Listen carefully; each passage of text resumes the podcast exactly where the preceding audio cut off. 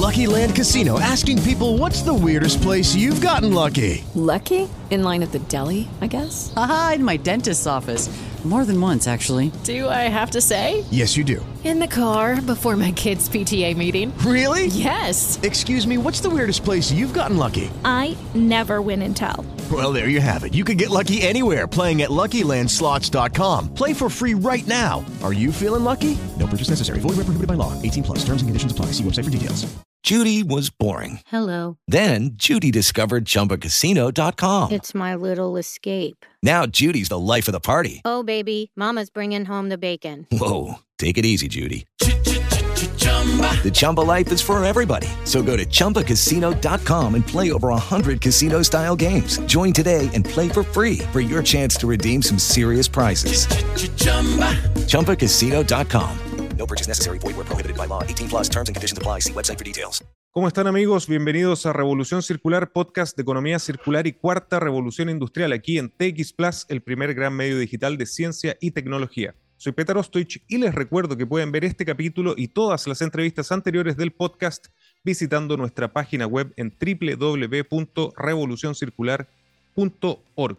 Hoy nos acompaña Gerardo Canales, director de Implementa Sur.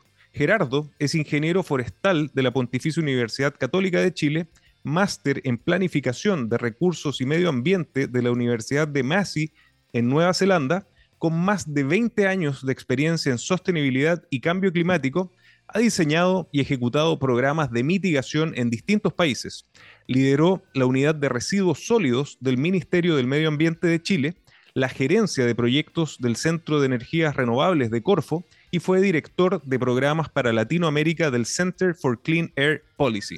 Gerardo, muy bienvenido a Revolución Circular.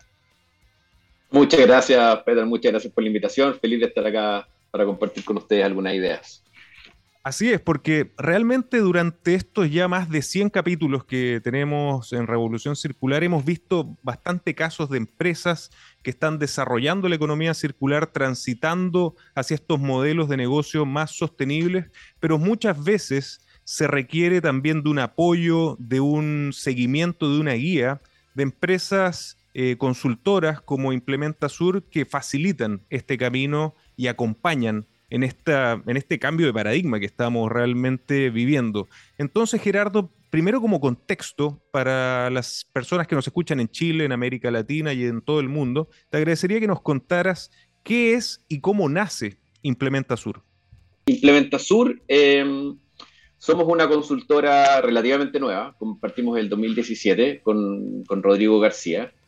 Eh, tuvimos nuestro paso por el servicio público, ¿no? Trabajamos en Corfo junto en el Centro de Energías Renovables y luego nos, nos pasamos, digamos, al sector privado como consultores. Y la verdad es que tenemos, eh, yo creo que impregnado desde el inicio esta, esta um, necesidad o esta vocación por tratar de hacer cambios transformacionales. Quizá una de las cosas que se agradece de haber trabajado en el sector público justamente es poder tener esta visión más global, eh, más a nivel de país también.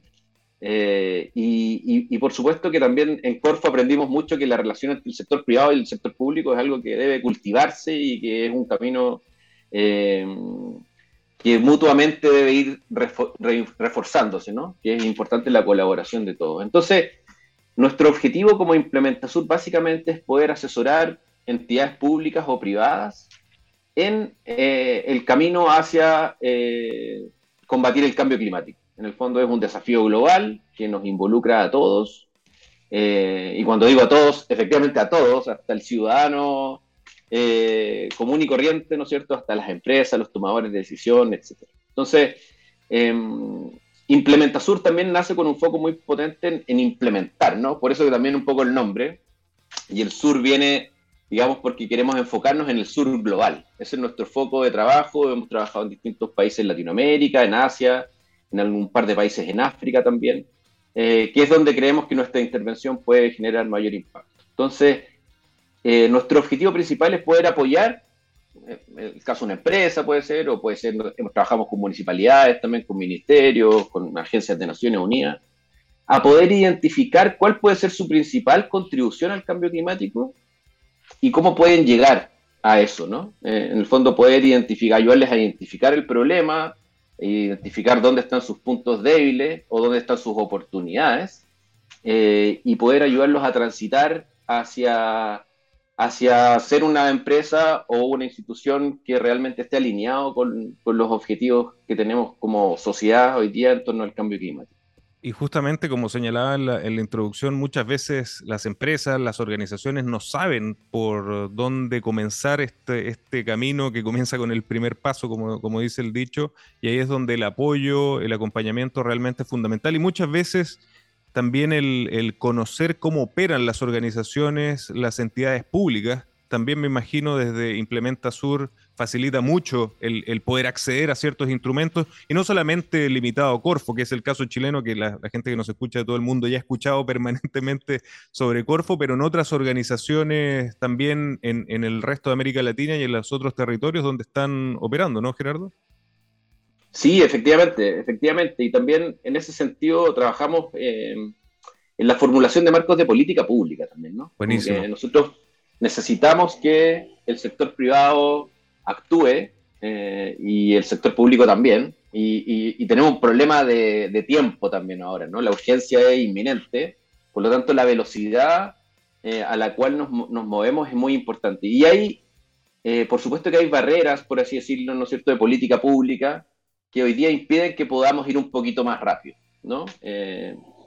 qué sé yo, nosotros hemos trabajado mucho en el tema de residuos orgánicos, por ejemplo. Más adelante quizás podemos conversar un poco más en detalle ahí, pero, pero existen, ¿no es cierto?, eh, ciertas eh, directrices o marcos de política pública que podrían facilitar que nosotros eh, anduviéramos a un paso más acelerado. Entonces, por eso que, repito, el, diálogo entre el sector público y el sector privado es muy importante justamente para detectar cuáles puede ser la mejor estrategia eh, dado que cada país tiene un contexto distinto, cada industria tiene un contexto distinto también, eh, y, entonces un, es un área de trabajo muy interesante, muy dinámica, y que requiere de mucha conversación, de mucha discusión, pero también de análisis cuantitativos duros, por así decirlo, ¿no? Eh, de entregar buena información para tomar buenas decisiones. Exacto. Adentrándonos un poquito más en Implementa Sur, ¿cuáles son los principales servicios y acompañamientos que ustedes están desarrollando con las empresas que están colaborando y organizaciones que están colaborando hoy por hoy? Super, mira, nuestra, nuestra visión tiene que ver con un ciclo de impacto eh, y por lo tanto ordenamos nuestros servicios en tres áreas, ¿no? Un área de diagnóstico, un área de estrategia y un área de implementación. Eh, en el área de diagnóstico donde básicamente trabajamos con instituciones o empresas que están quizás recién entrando a este mundo del cambio climático. Eh, normalmente todas las empresas, por supuesto, tienen ya sus áreas de, sostenibilidad y algo han hecho en este ámbito, pero eh, quizás no tienen esta radiografía desde la perspectiva climática propiamente tal. Entonces ahí, en la práctica, huella de carbono, eh, huella de agua principalmente, que nos ayuda a identificar cuáles son las vulnerabilidades que podrían tener estas empresas de frente al cambio climático, tanto de una perspectiva de riesgos físicos, ¿no es cierto?, que, podrían, eh, que los podrían afectar, tales como, qué sé yo, escasez de agua o eh, problemas de suministro energético, etcétera, em, y también los riesgos de transición, que son los riesgos que se podrían generar a partir justamente de estos cambios de, en regulación o en marcos de política pública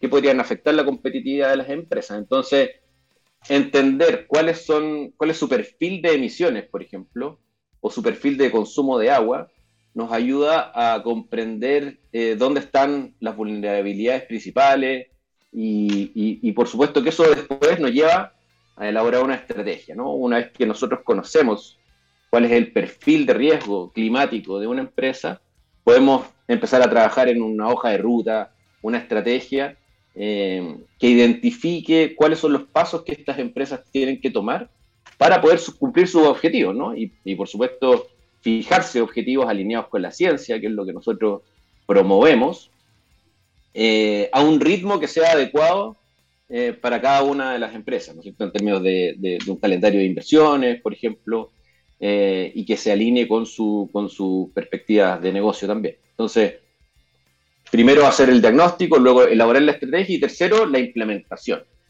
Eh, y en términos de implementación, bueno, ahí eh, nosotros también trabajamos en poder apoyar a las empresas a conectarse con el mercado del carbono, eh, eventualmente acceder también a financiamiento climático, que se llama, ¿no? Hoy día en el mundo existen diversas fuentes de financiamiento climático para distintos temas, algunos son, son bastante sectoriales, ¿no es cierto?, para el tema de residuos, Ahora está el tema del metano, afortunadamente también ha cobrado mucha importancia, ¿no? un contaminante, un contaminante climático de vida corta que tiene un impacto eh, de aumento de temperatura muy drástico en la atmósfera y por lo tanto si nosotros logramos mitigar un poco las emisiones de metano en el corto plazo, eso nos podría ayudar a eh, evitar que la temperatura aumente eh, al ritmo que está, que está que está establecido, digamos, que va a suceder. Entonces, también ayudamos a las empresas y a las organizaciones públicas, como te decía, trabajamos con municipalidades también, con ministerios,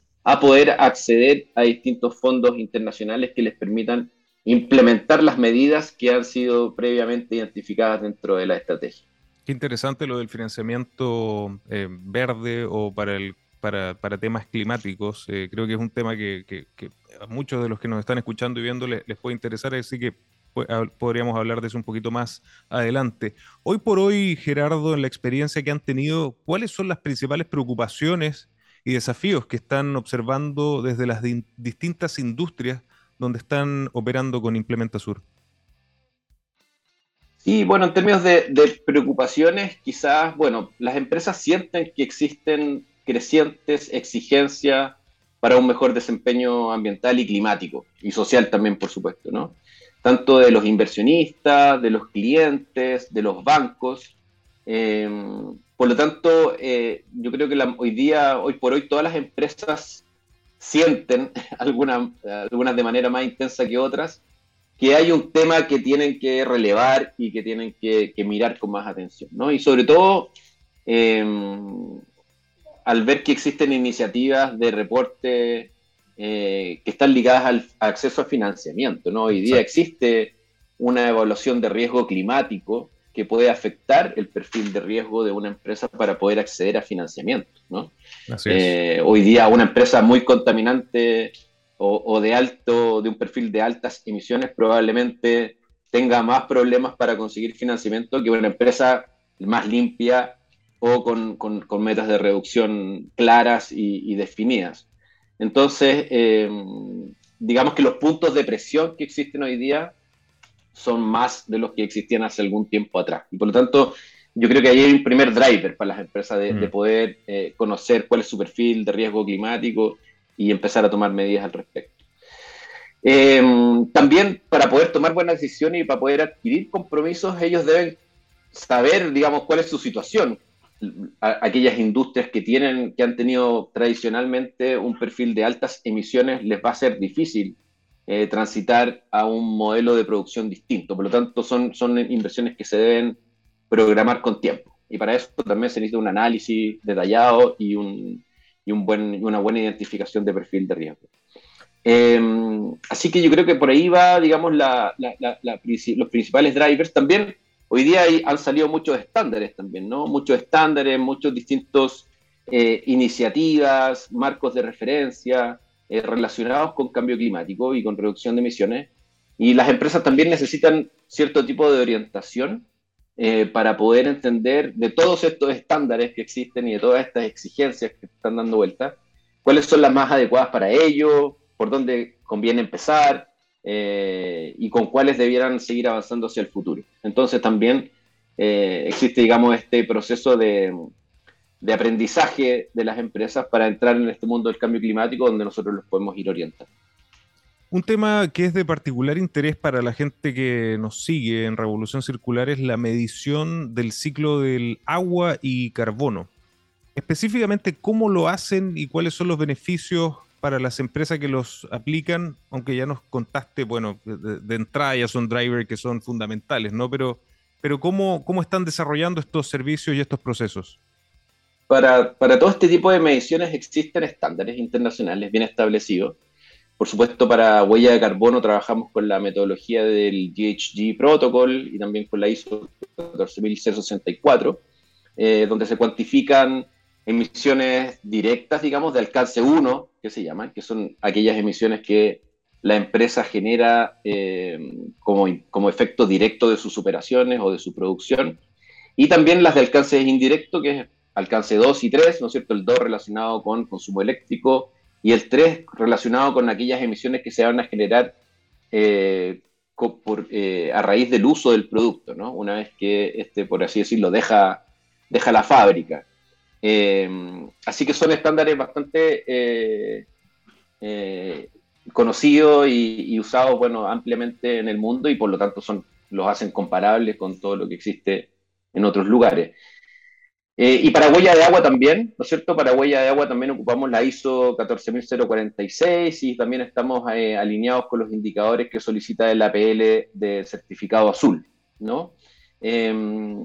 ¿Para qué sirve esto? Bueno, sirve para, como hablábamos antes, para tener una línea base, para que cada empresa sepa cuál es su perfil de emisiones y de uso de agua, identificar los hotspots donde, de donde provienen, digamos, las principales fuentes de generación de emisiones y, por otro lado de consumo de agua.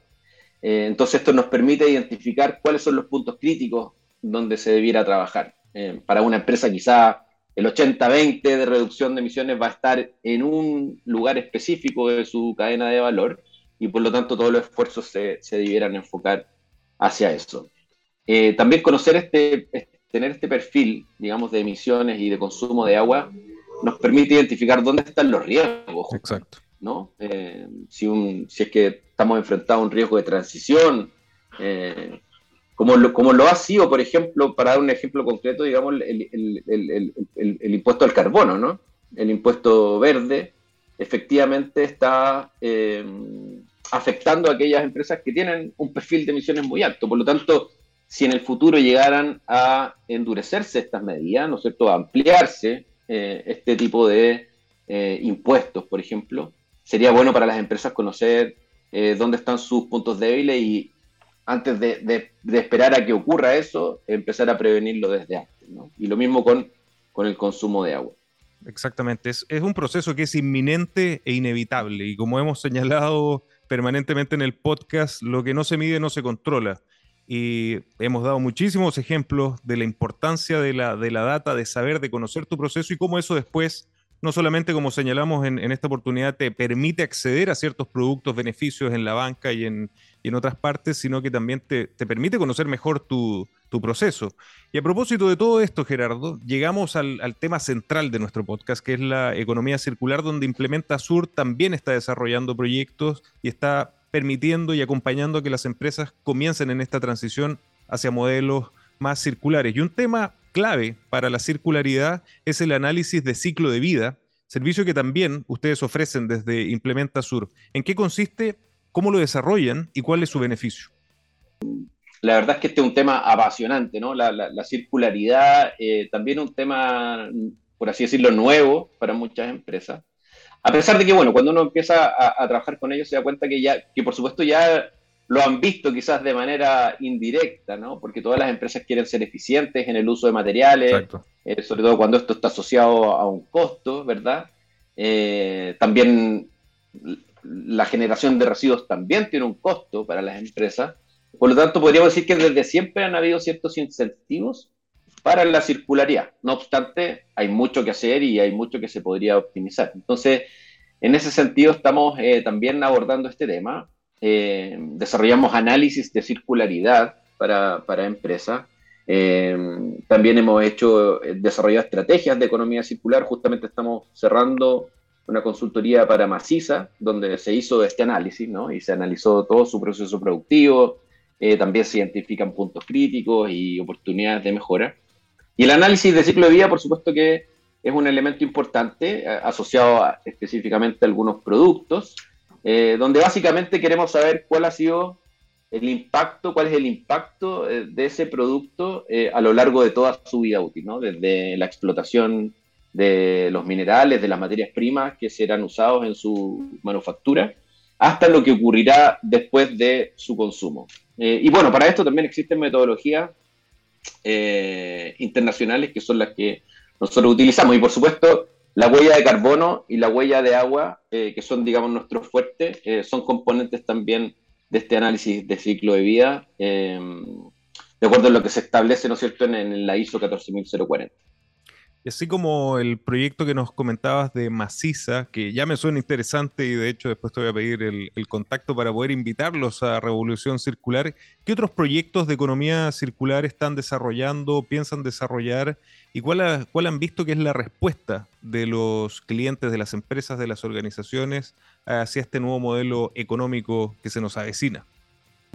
Dado nuestro foco en, en cambio climático, eh, como te comentaba antes, estamos trabajando muy fuerte en el tema de metano. Y ahí eh, quizás uno de nuestros programas más eh, importantes y, y, quizás donde hemos tenido también más satisfacción ha sido en, en el programa que llamamos Reciclo Orgánicos. ¿no? Nosotros fuimos coordinadores de la implementación del programa Reciclo Orgánicos en Chile. y ahora estamos trabajando en cinco países más de Latinoamérica, en Perú, México, Costa Rica, Uruguay y República Dominicana, donde la intención es poder eh, mirar el 50% de la bolsa de basura, ¿no? que en algunos países llega a ser el 60%, en algunas municipalidades llega a ser hasta el 60%, que son los residuos orgánicos, que al llegar al relleno sanitario son los que generan el gas metano, producto de la descomposición anaeróbica de estos residuos. Eh, y que podríamos decir que cuando uno cuando uno mira un residuo orgánico o, o, cuando uno lo puede mirar en la naturaleza, el ciclo natural siempre ha sido que todos estos materiales, todos estos minerales vuelven al Exacto. suelo.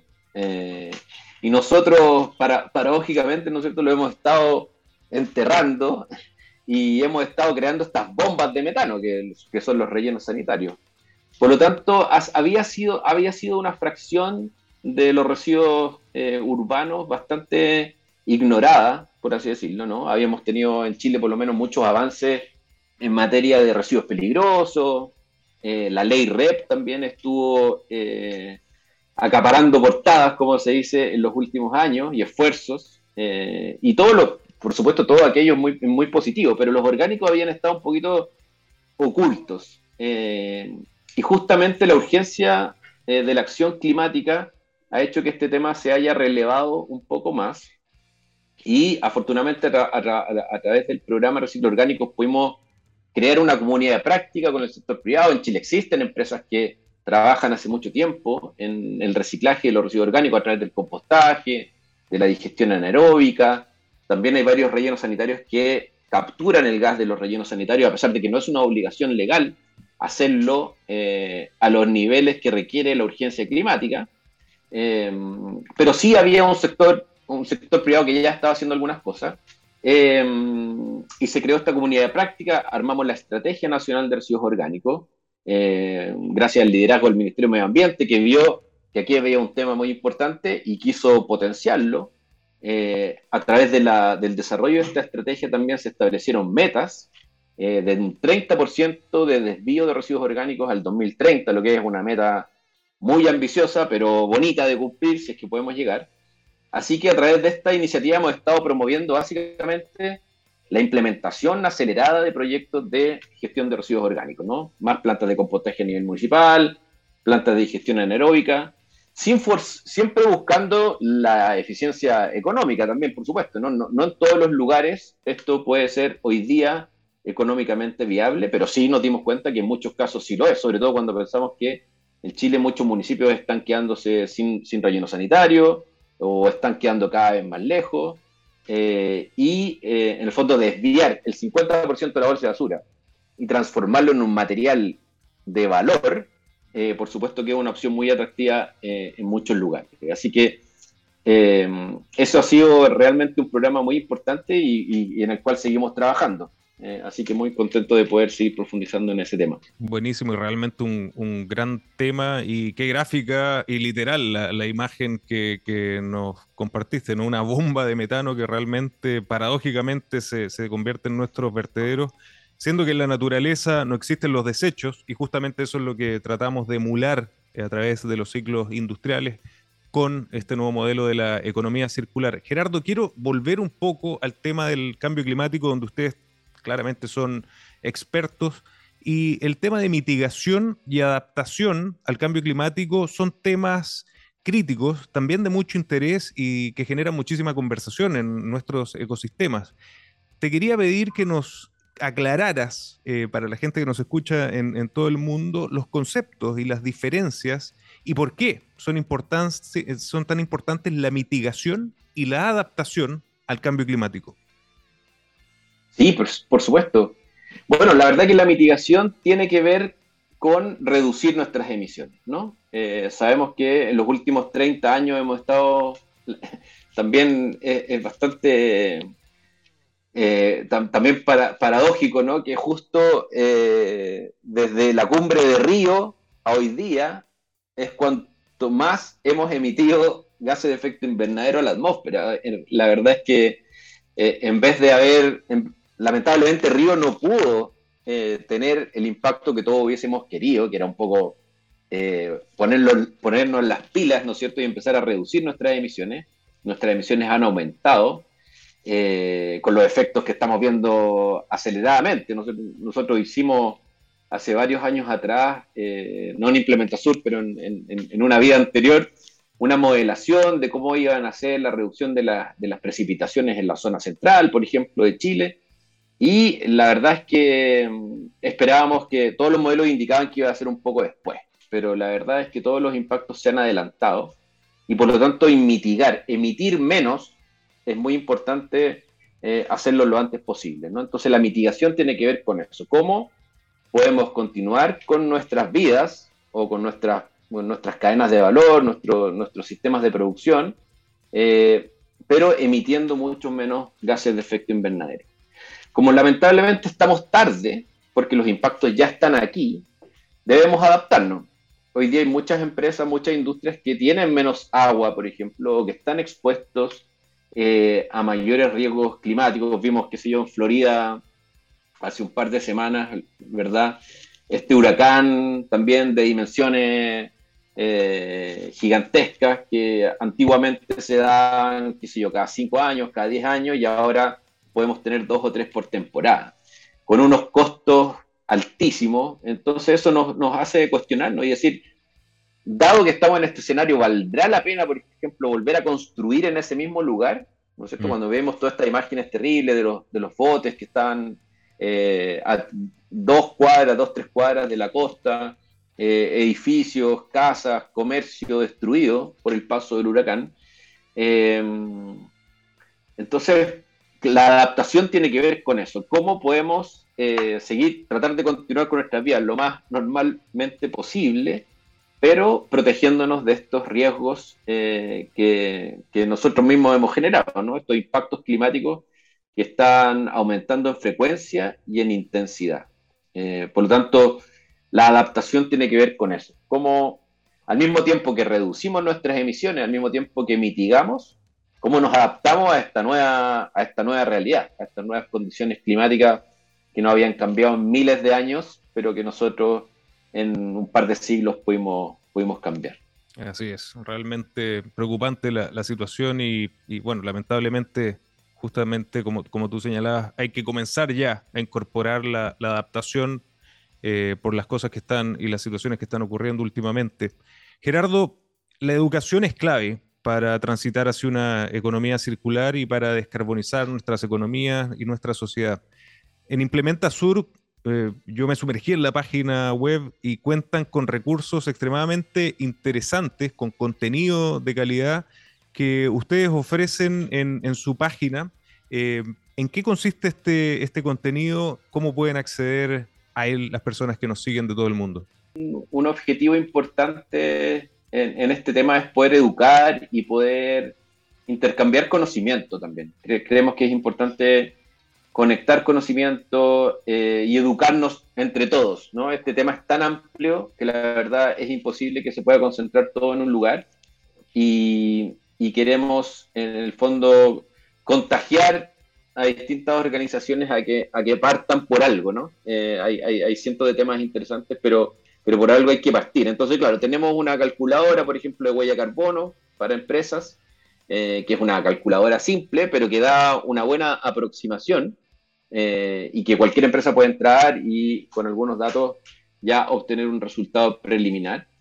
Eh, también tenemos algunas herramientas de cálculo, por ejemplo, estimación de, de, superficie para plantas de compost, como hemos estado trabajando fuertemente en este tema, también hemos puesto a disposición esta calculadora que también eh, no pretende entregar un, un, diseño final de una planta de compost, pero por lo menos entender cuál sería la dimensión, cuánto podríamos tratar en una planta, de qué tamaño sería, con algunos datos, con algunos datos pequeños. Nosotros la verdad es que eh, también nos hemos dado cuenta que eh, el hecho de que existen ciertas iniciativas ya funcionando y que hasta hace poco eran desconocidas, como por ejemplo la planta de compost de la Municipalidad de Santa Juana, que es la primera planta de tamaño industrial o de capacidad industrial a nivel municipal en Chile, eh, ha sido un, un, gatillante gigantesco para motivar a otras municipalidades a hacerlo. Tenemos la Municipalidad de La Pintana también, en la región metropolitana, que acaba de instalar un par de membranas con aireación forzada que le permitirá aumentar su capacidad de tratamiento eh, en, un, en, un, contexto urbano, lo que también es bastante particular e interesante. Eh, estas iniciativas se transforman en, en íconos y, son visitados por municipalidades, por distintos actores. Y em, lo más importante es que, va, es que prueban el concepto. Entonces, esto puede ocurrir, está ocurriendo, eh, son técnicas que son perfectamente adaptables a las condiciones locales de, distintos lugares. Eh, los costos son razonables eh, y de hecho en, esto, en ambos casos, por ejemplo, estas municipalidades han conseguido ahorros a través del tratamiento de sus residuos orgánicos, un mejor involucramiento ciudadano, se fortalecen las redes sociales, la comunidad participa activamente y de una manera muy positiva, eh, lo que antes creíamos que sería difícil, como que la gente separara sus residuos en la casa, es algo que en la práctica se ha visto que sucede con toda naturalidad. Entonces, eh, ha sido muy importante tener estos proyectos íconos y bueno, esperamos tener mucho más. Así que dentro de nuestro rol eh, también está poder difundir estas iniciativas para poder contagiar a otros a que sigan esos ejemplos. Maravilloso. Y ese también es uno de los objetivos que tenemos desde Revolución Circular, el poder dar espacio a los grandes casos, grandes ejemplos que creemos por experiencia propia, que son los que finalmente mueven la aguja en todo el ecosistema empresarial y emprendedor de los distintos países que nos escuchan. Finalmente, Gerardo, ¿dónde podemos visitar estos recursos que señalábamos de Implementa Sur? ¿Alguna página web que, puedan acceder las personas que nos siguen, redes sociales que quieras invitarnos? Sí, por supuesto. Bueno, nuestra página web, implementasur.com, eh, ahí tenemos eh, explicado todo nuestro ciclo de impacto, también algunas experiencias, algunos ejemplos de trabajos que hemos hecho en distintas industrias, con distintos tipos de clientes. Están las herramientas también, eh, en la sección de recursos, eh, donde también podrán encontrar algunos videos con explicaciones, digamos, introductorias a, bueno, qué es la acción climática, qué es lo que es una huella de carbono y para qué sirve, qué es lo que es una huella de agua, eh, etcétera. Así que también, más que ofrecer, también, más que ser, una página que simplemente ofrece los servicios, también tiene una sección de, educación y de, y de creación de conciencia. Eh, y también nuestra página de LinkedIn, ¿no? ahí nos pueden buscar en LinkedIn Implementa Sur, donde también hemos subido videos temáticos para poder ir introduciendo eh, a los actores del ecosistema a estos temas que tanto nos apasionan y que, y que nos eh, preocupan cada día. Excelente, Gerardo. Muchísimas gracias por acompañarnos en Revolución Circular. Muchísimas gracias a ustedes por la invitación y todo el éxito hacia adelante los felicitamos por poder promover, por promover estos temas que son tan importantes y que donde nadie sobra, ¿no? Sino que todo lo contrario, faltan manos y ojalá que todos se sumen eh, a la acción climática en el corto plazo. Muchísimas gracias, Gerardo. Y ustedes, amigos, muchísimas gracias por acompañarnos y recuerden que los espero la próxima semana con otro gran caso de economía circular y cuarta revolución industrial. Nos vemos.